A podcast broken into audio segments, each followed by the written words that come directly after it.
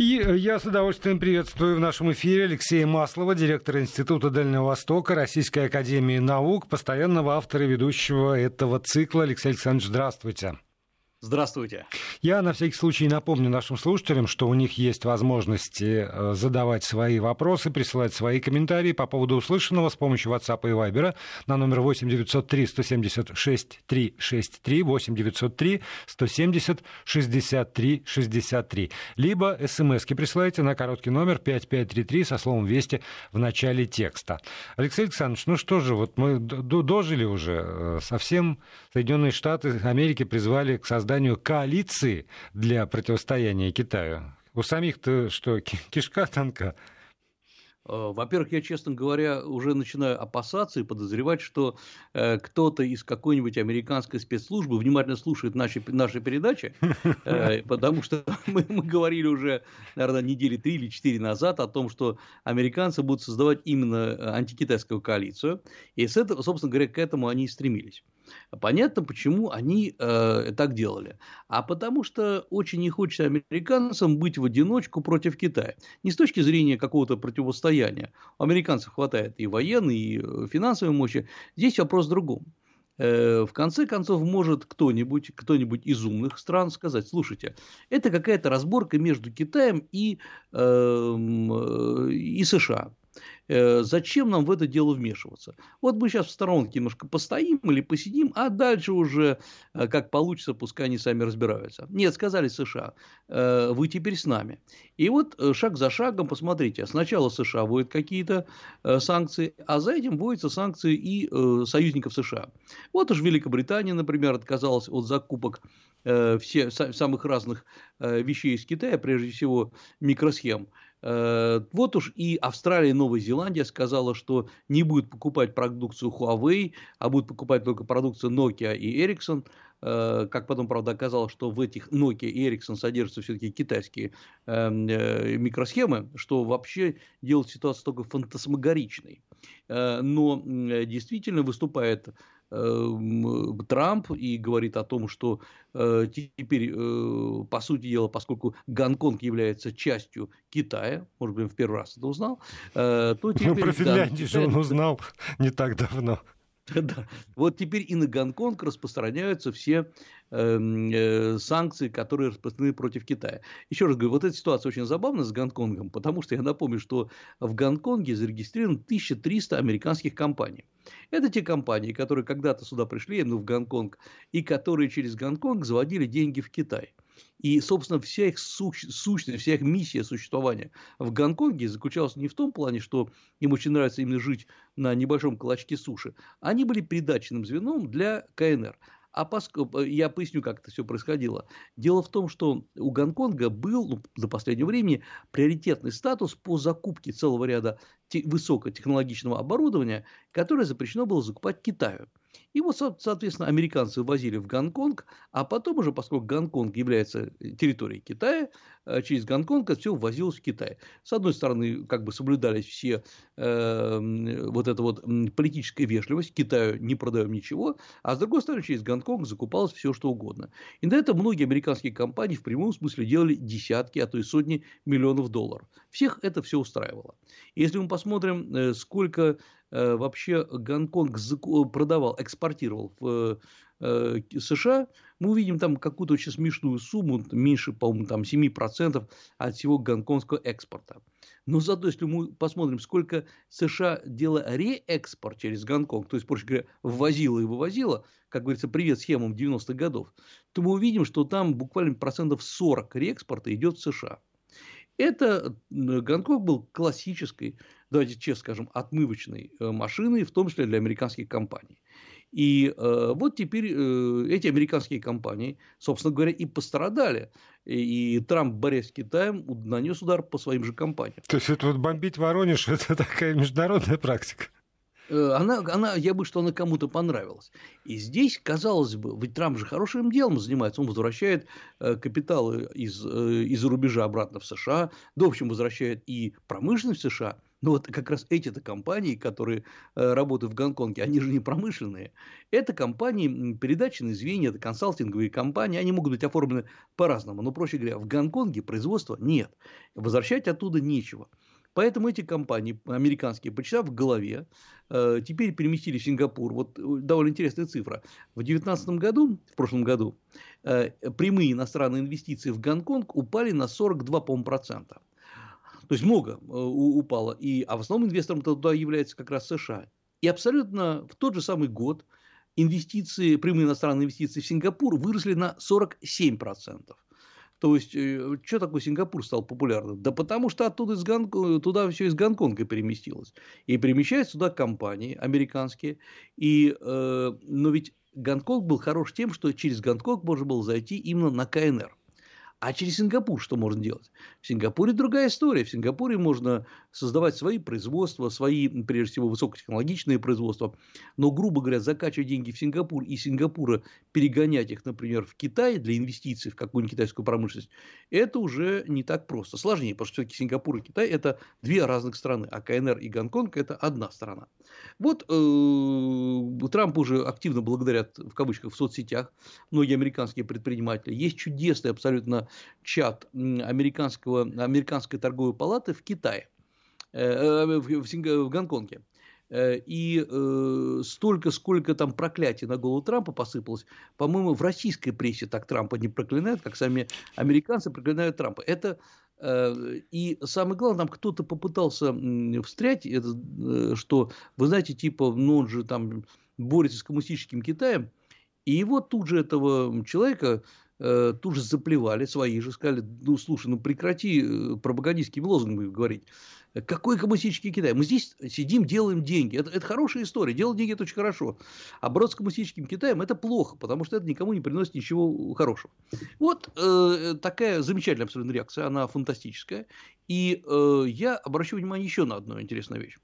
Э, внезапно, вот буквально на днях, э, КНР и э, КНР решила объявить санкции против двух компаний, знаменитых Nokia и Ericsson, на поставку э, туда, в эти компании, микросхем, производимых в Китае. Ну, окей, там вы на Huawei накладываете санкции, мы на Ericsson и Nokia, но вдруг оказалось, что Ericsson и Nokia без китайских э, комплектующих существовать не могут.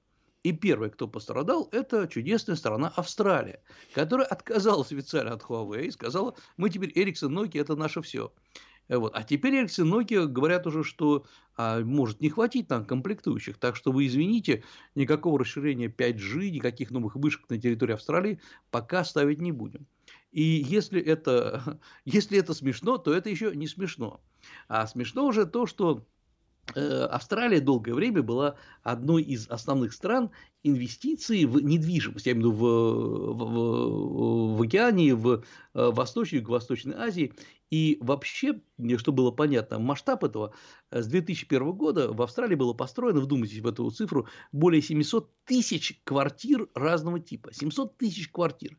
А я напомню, что это не маленькие хрущевки на одну квартиру, это обычно там три спальни и много разных комнат. Вот бум строителей был колоссальный. И казалось бы, а кто вообще э, покупал? покупали мигранты, э, которые э, в основном приезжали там в Мельбурн, там около 60% э, в Сидней и так далее. И когда мы смотрим, кто эти мигранты, смотрим просто по статистике, оказывается, что это были китайцы. Китайцы все покупали, китайцы инвестировали, и, собственно говоря, весь рост вот этой недвижимости в чудесной стране Австралии шел за счет китайцев. Поскольку китайцы вдруг поняли, что Австралия это нехорошая страна, она не очень хорошо дружит с их родиной. Э, Еще в прошлом году, и особенно в этом году, э, инвестиции в Австралию уменьшились. И э, оказалось, что практически на вот уже в городе Мельбурн, есть такой понятие большой Мельбурн, то есть Мельбурн с, окраинами, уже с начала года было продано на 16% квартир меньше. И Сидней, который вообще начинает в кризис вступать, э, более 25% квартир были проданы с убытком. То есть, проще говоря, продаются ниже себестоимости. И вот э, австралийские газеты наполнены э, прекрасными статьями о том, что, конечно, китайцы, может быть, и не очень хорошие, но вообще-то они нам делали бизнес. А строительный бизнес – это же там такая многоходовая история от строительных материалов до, собственно говоря, работы риэлторов. То есть, э, работы хватало всем. И вдруг на тебе. Э, и это стоимость, это цена того, что Австралия, я напомню, когда-то, несколько месяцев назад, я думаю, что э, там слушатели наши помнят, опубликовала так называемое австралийское досье. То есть, э, якобы некую утечку спецслужб о том, что именно в Китае был то ли создан коронавирус, то ли китайцы специально сделали все, чтобы не предупреждать весь мир о коронавирусе. И вот в Австралии случайно была опубликована такая утечка, э, которая была составлена спецслужбами пяти стран, в том числе и США, и самой всей Австралии. Э, ну и кончилось тем, что тогда китайцы предупредили Австралию, сказали, что так делать не надо. Ну а сейчас они сделали, э, сказали, все, нам надоело. И а вот, вот скажите, э, пожалуйста, по, по ходу э, вот такой вопрос сразу возникает. А Китай э, каким-то образом регулирует миграцию, получается? Или это такая сознательность китайских граждан, которые решили, раз вы против нашей чудесной поднебесной родины, то мы к вам вообще не поедем и деньги перестанем туда к вам вкладывать? А здесь очень просто все. А, во-первых, э, у китайцев, особенно тех, которые более-менее зажиточны, сейчас мы не говорим о миллионерах, э, уже э, стало, вошло в традицию покупать, ну, я бы сказал так, дачи или загородные квартиры. Вот если мы покупаем где-то за городом, китайцы покупают в другой ближайшей стране. И это нормально считалось. Очень много куплено в Малайзии, еще больше, по-моему, там в Таиланде, и вот Австралии тоже. Э, кто-то летает туда на субботу-воскресенье, кто-то там отдыхает, такая вот недвижимость. И это поощрялось, потому что считалось, что тем самым распространяется китайское влияние. Но умные китайцы покупали это на кредитные деньги. То есть вы официально заключали договор с э, дилером, например, в Австралии, привозили этот договор в китайский банк, говорили, вот я покупаю, плачу, например, там 50%, и мне еще надо под 50% взять ипотеку. Э, и э, китайские банки выдавали, потому что это дешевле, чем брать кредит в Австралии, и все было нормально. Например, несколько моих китайских знакомых, они купили по 3-4 квартиры там в Сиднее, э, и, э, чтобы сдавать или потом перепродавать. Кстати говоря, они, я так понимаю, сейчас сильно пострадали, потому что все упало в цене. И вот поэтому, чтобы, например, прекратить или уменьшить поток китайцев в Австралию, достаточно взять и прекратить выдавать кредиты по дешевой цене под покупку недвижимости в, там, в той же самой Австралии. Да и китайцы сами понимают, что ведь многие из них покупали не только для отдыха, а для ведения бизнеса. И Австралия, например, наполнена разными мелкими крупными технологичными фирмами Китая. Э, молодые ребята, Э, выпускники китайских э, университетов э, приезжают в Австралию, там нанимаются на работу. Они, ребята, действительно трудоспособные, не глупые, покупают себе сначала дешевую квартиру и где-нибудь снимают офис, и там начинают делать какой-нибудь стартап для продажи своей продукции, например, из Австралии в Великобританию, на Запад. Ну, так проще продавать, поскольку формально это австралийская компания. Э, а вот сейчас это все прекращается. Поэтому я думаю, что э, Австралия, которая э, с большой радостью приглашала к себе очень многих, в том числе и китайских студентов, сейчас сильно страдает. Здесь все на самом деле очень, очень и очень было просто. Вот если, например, сейчас я на память скажу, могу немножко ошибиться, но в порядке цифр я не обманусь. Вот, например, в 2019 году китайских студентов в Австралию приехало 212 тысяч. Это много, еще раз скажу, это больше, чем в Великобритании. Э, в Великобритании 65 тысяч. И вот 2019 год 212 тысяч, а в этом году около 165 тысяч. То есть падение, ну так я приблизительно, там, если правильно подсчитываю, процентов на 40. А студенты приносят э, не просто деньги в университет, они в том числе и снимают квартиры. Э, в этих городах, в университетских. И вот вам, собственно говоря, э, и получается э, потери. Причем есть еще довольно интересные цифры. Мы сейчас обычно подсчитываем, сколько студентов поступило. А надо еще подсчитывать вообще, сколько студентов подавало заявки. Ну, то есть, насколько популярно. И раньше, конечно, в Австралии поступить было непросто, и там дело было не только в деньгах, а в каких-то э, способностях. Вот, опять-таки, по 2019 году, если не ошибаюсь, подало заявки почти там миллион человек, там, представьте, миллион китайцев, 957 тысяч, по-моему. А, да, э, которые теоретически готовы заплатить деньги и поехать в Австралию Миллион китайцев готов поехать в Австралию только на обучение ежегодно. Вот вдумайтесь в это. Эм, это решает все проблемы Австралии, австралийского высшего образования. В этом году тут же упало, ну, как бы до Э, казалось бы, меньше цифры, хотя и это хорошо, до 700 тысяч человек. 700 тысяч человек. На 300 тысяч человек упало э, количество желающих поехать в Австралию. И в следующем году упадет. И чтобы можно было сравнить, э, в России обучается там по разным подсчетам всего 27 тысяч китайцев. Ну, а, скорее всего, 27 тысяч и подало заявок ну, ежегодно подают, конечно, да. меньше, там может быть, да, там 3-4 тысячи человек, ну, а в, а в Австралию подало в этом году 700 тысяч человек. Вот, что было понятно, интерес к Австралии, но он падает. Это м, дело не в Австралии, дело м, в хорошем разговоре о том, насколько Китай за счет массы народу, за счет массы инвестиций может влиять на экономику практически любой страны. И вот поэтому, возвращаясь к началу разговора, США и говорят – вы знаете, нам нужна коалиция. Потому что э, Австралия сейчас, почитав убытки, не только Австралия, например, та же самая ситуация с Новой Зеландией плюс-минус, а, она скажет, слушайте, а зачем нам сейчас воевать с Китаем?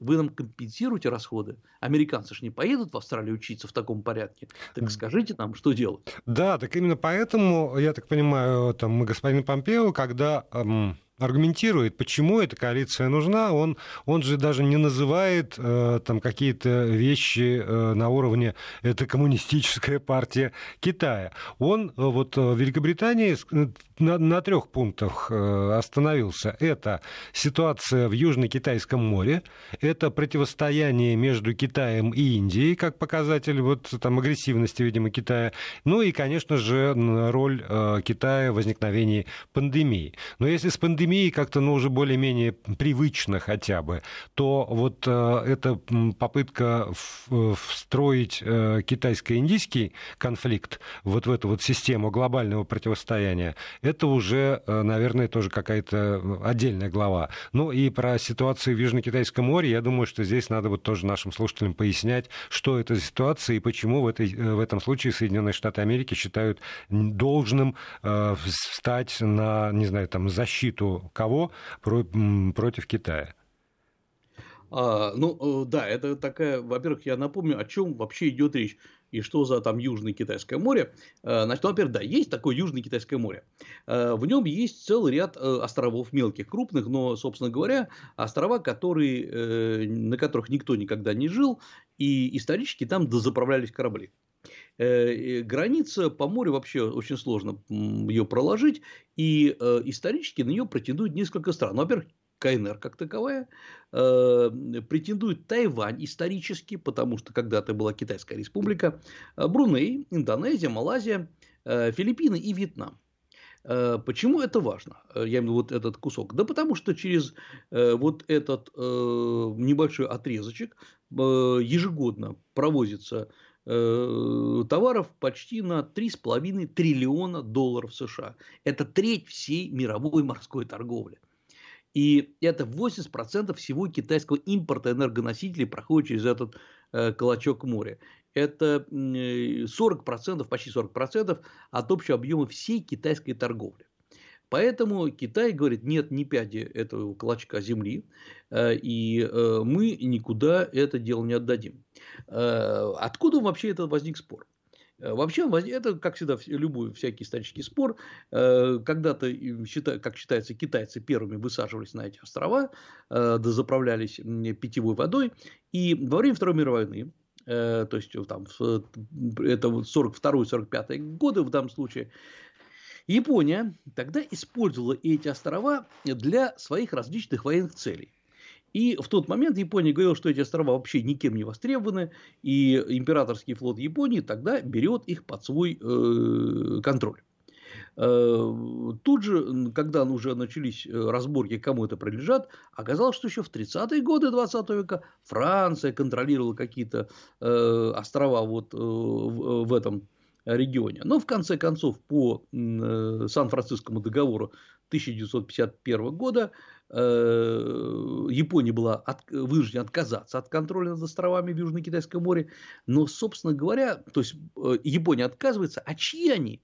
Э, Сан-Франциский договор не устанавливал. И вот здесь начинается, собственно говоря, основная интрига. КНР тут же объявляет, что э, это их острова, и там начинается там, в 1958 году э, кризис так называемый, в, Тайваньском, в Тайваньском проливе.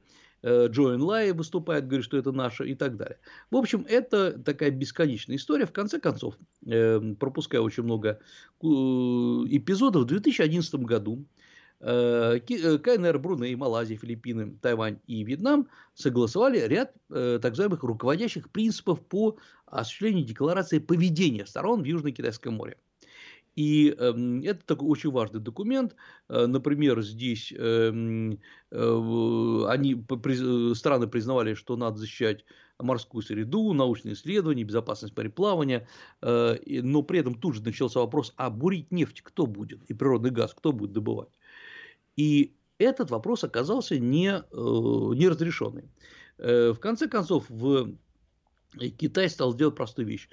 Э, в явочном порядке высаживаться, высаживать, э, ну, формально это гражданские, а в реальности это, конечно, военные э, гарнизонные эти острова, наращивать эти острова, то есть доращивать, доращивать территорию, тем самым расширяя и э, суверенную зону мореплавания.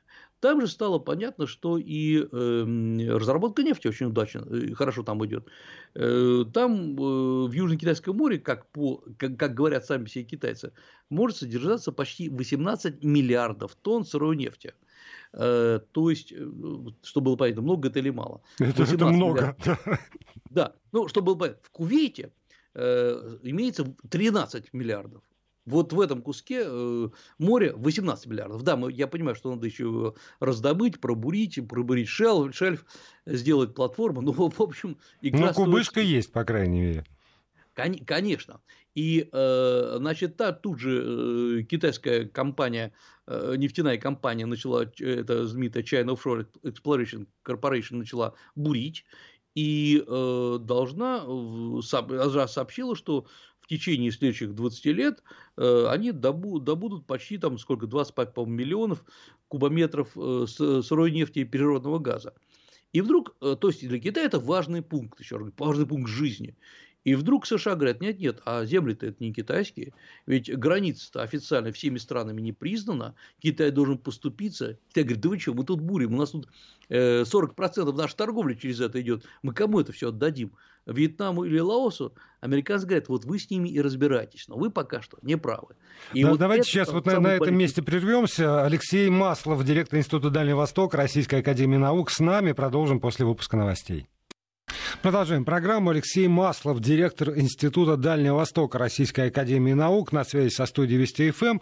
Э, остановились мы на э, предыстории конфликта в Южно-Китайском море, на который, в частности, указал госсекретарь э, США Майк Помпео, призвав к организации такой коалиции, всемирной коалиции против Китая. Э, да, ну, как бы отвечая Майку Помпео, если, конечно, ему интересно мое мнение, хотел бы спросить э, простой вопрос. А раньше-то что?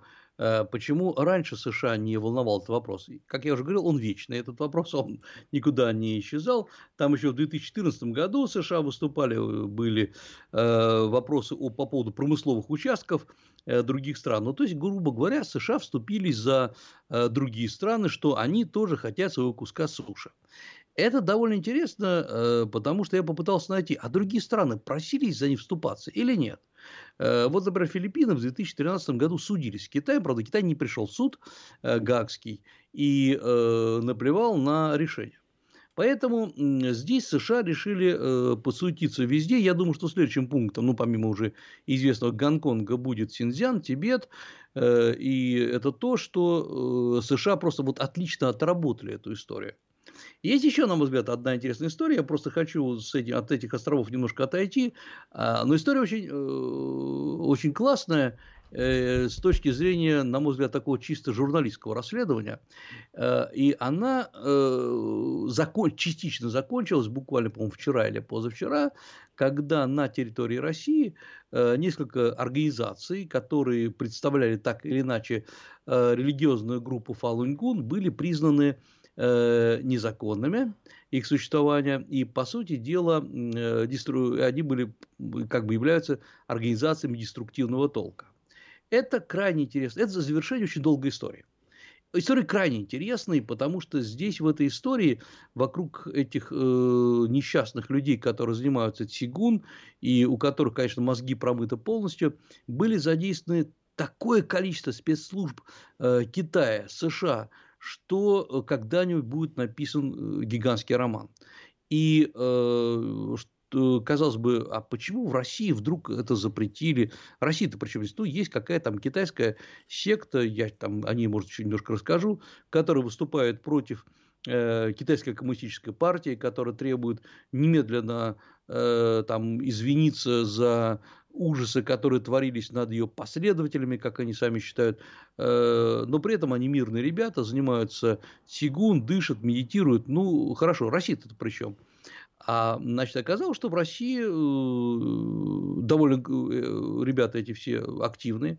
И здесь надо понять, как вообще, что вокруг Китая происходит на этом примере. Я напомню, о чем вообще идет речь.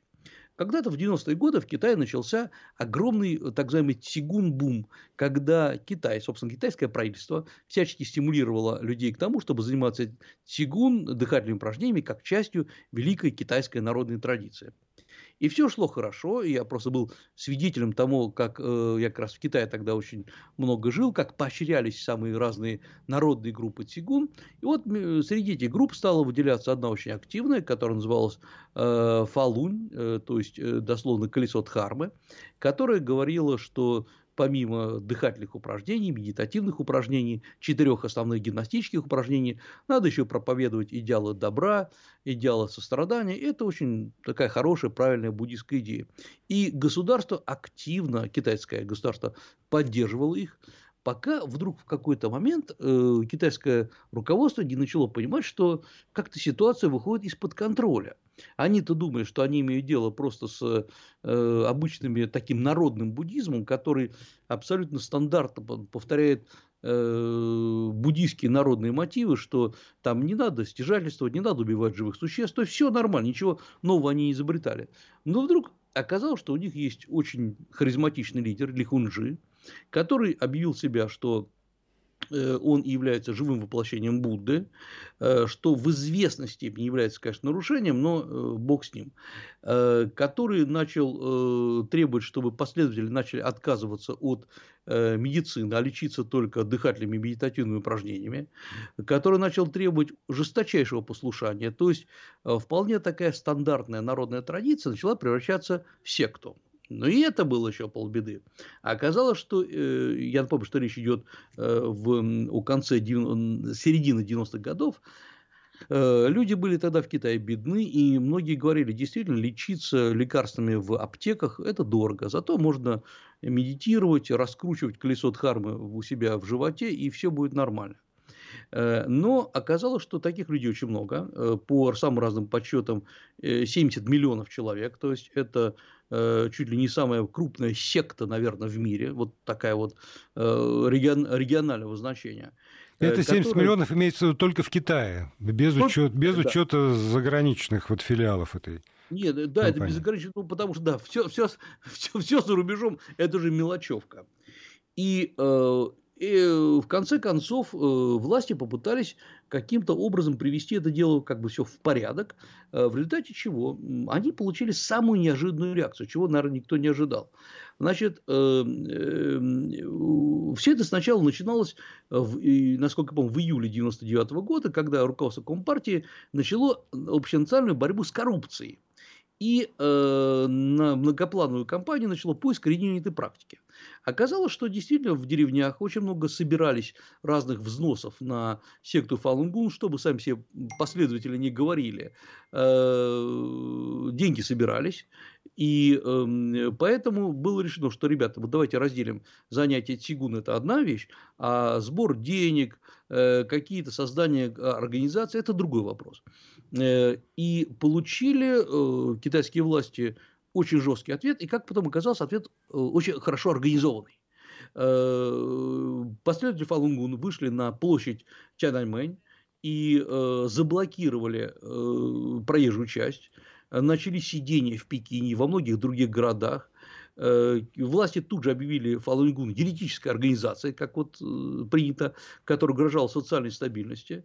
В ответ э, все это дело, на мой взгляд, было блестяще подготовлено. Тут же США и многие другие, другие страны сообщили о том, что идет нарушение прав человека, а последователи Фалунгуна в этот момент потребовали, чтобы Компартия Китая отошла от власти, сидели и перед э, вот, э, дворцом, перед императорским дворцом, дворцом Тяньаньмэнь и требовали, чтобы Дзян Зимин, тогдашний руководитель КНР, покинул свой пост. Что, Алексей конечно, Александрович, я вас на секунду прерву. Пришло срочное сообщение из Украины. Захвативший автобус в Луцке отпустил заложников. Вот РИА Новости об этом сообщают. Все подробности уже в выпуске новостей. Да, да, ну слава богу, что, что идеалы да. добра восторжествовали, да. Значит, вот э, китайским властям это жутко не понравилось, естественно, и они стали э, просто арестовывать этих последователей, э, потому что, в общем, надо сказать честно, готовился просто государственный переворот.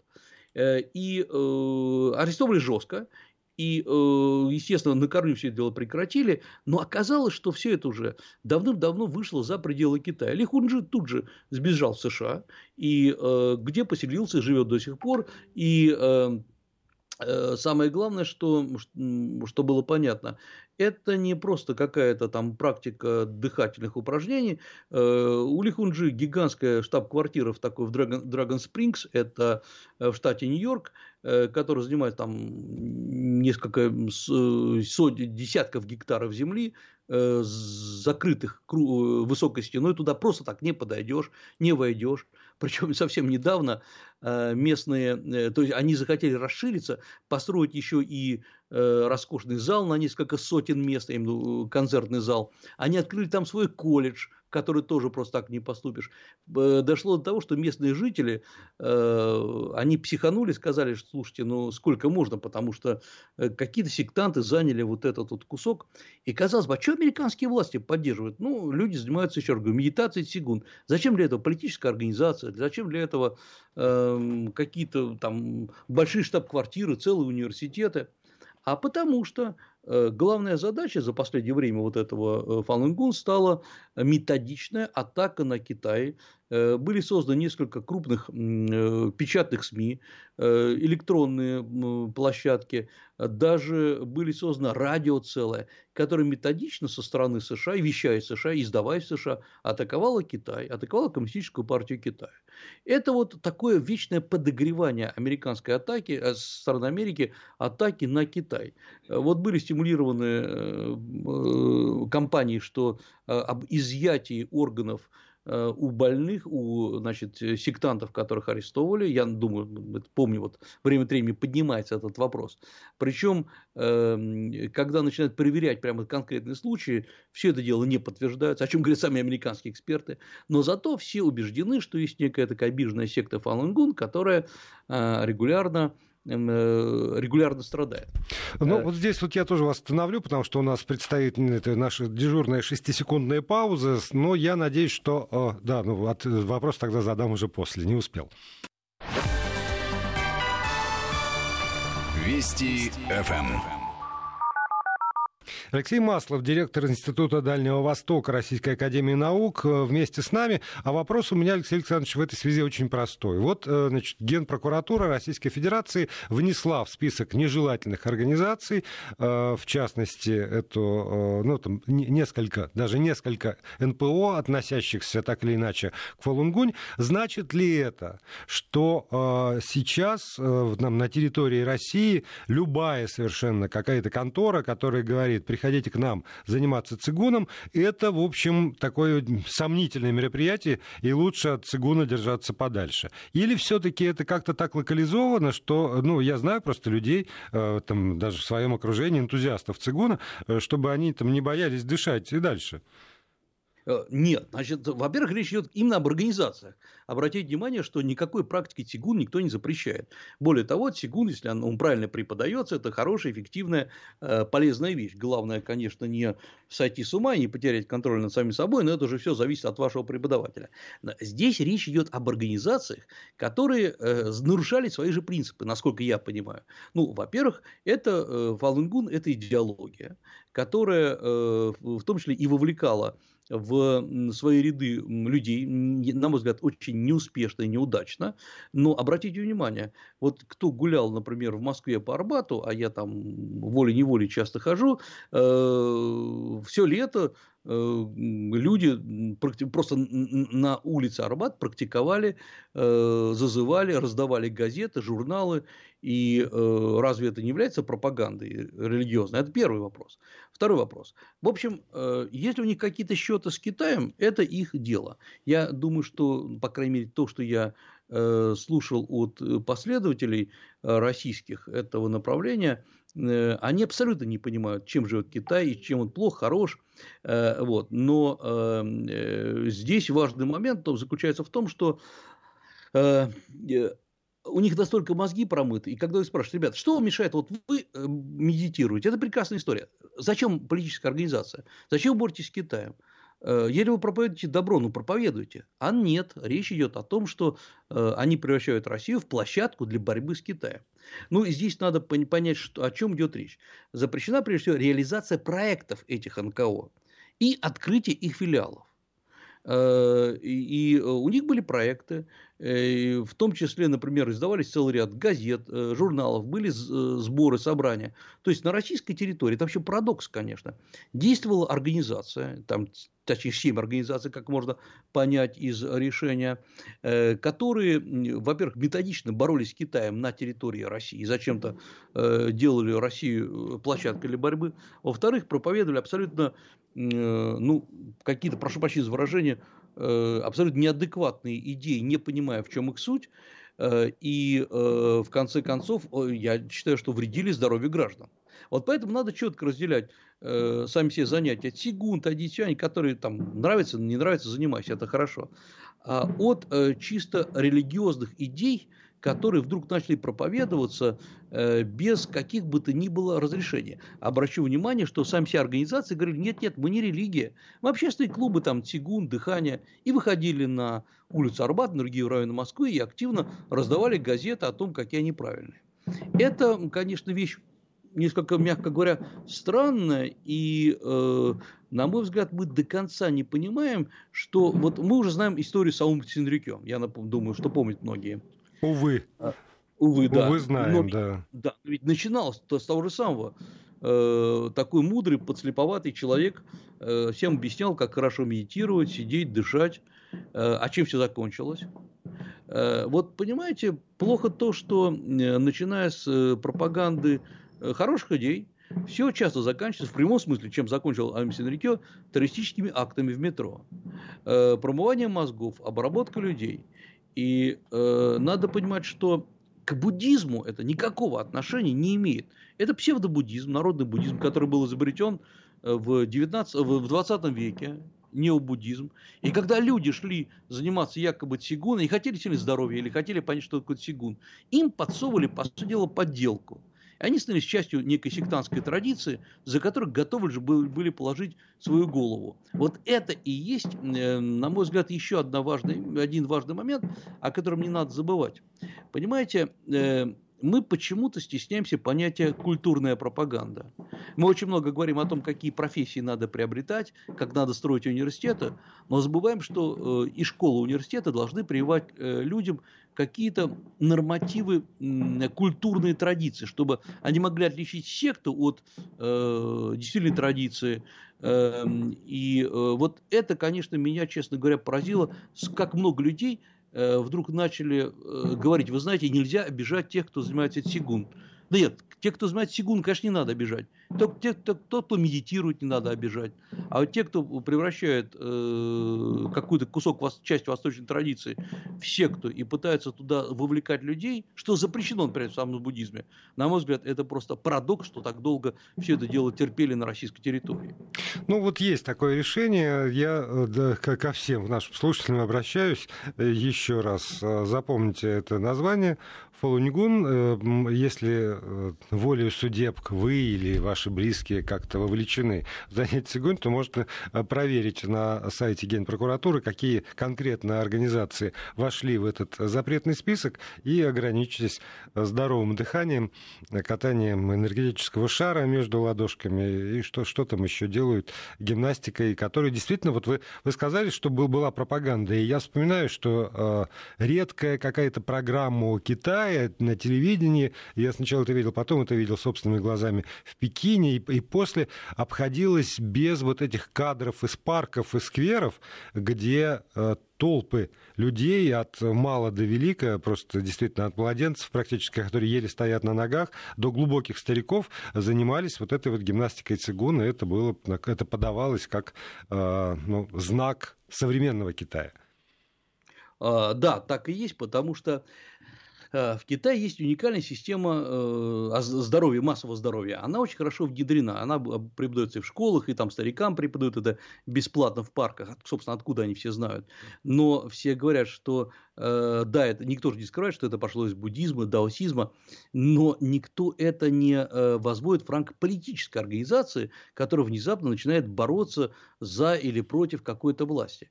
Это смешение понятий. И, кстати говоря, я напомню, что еще там в 17 веке восстания белого лотоса в Китае начинались именно с того, что э, занятия вполне безобидным буддизмом вдруг превращались в политическую доктрину, когда говорили, вы знаете, придет новое небо, придет новая земля, будет эра белого лотоса, и все, что было старое, все рухнет, там, превратится в тартарары, и вообще надо бороться с Китаем. Но это... это, увы, к сожалению, есть какие-то параллели с тем, что происходит у нас в нашей стране, безотносительно к буддизму, но это тоже уже на совести тех, кто это делает. Спасибо вам огромное. Алексей Маслов был сегодня с нами.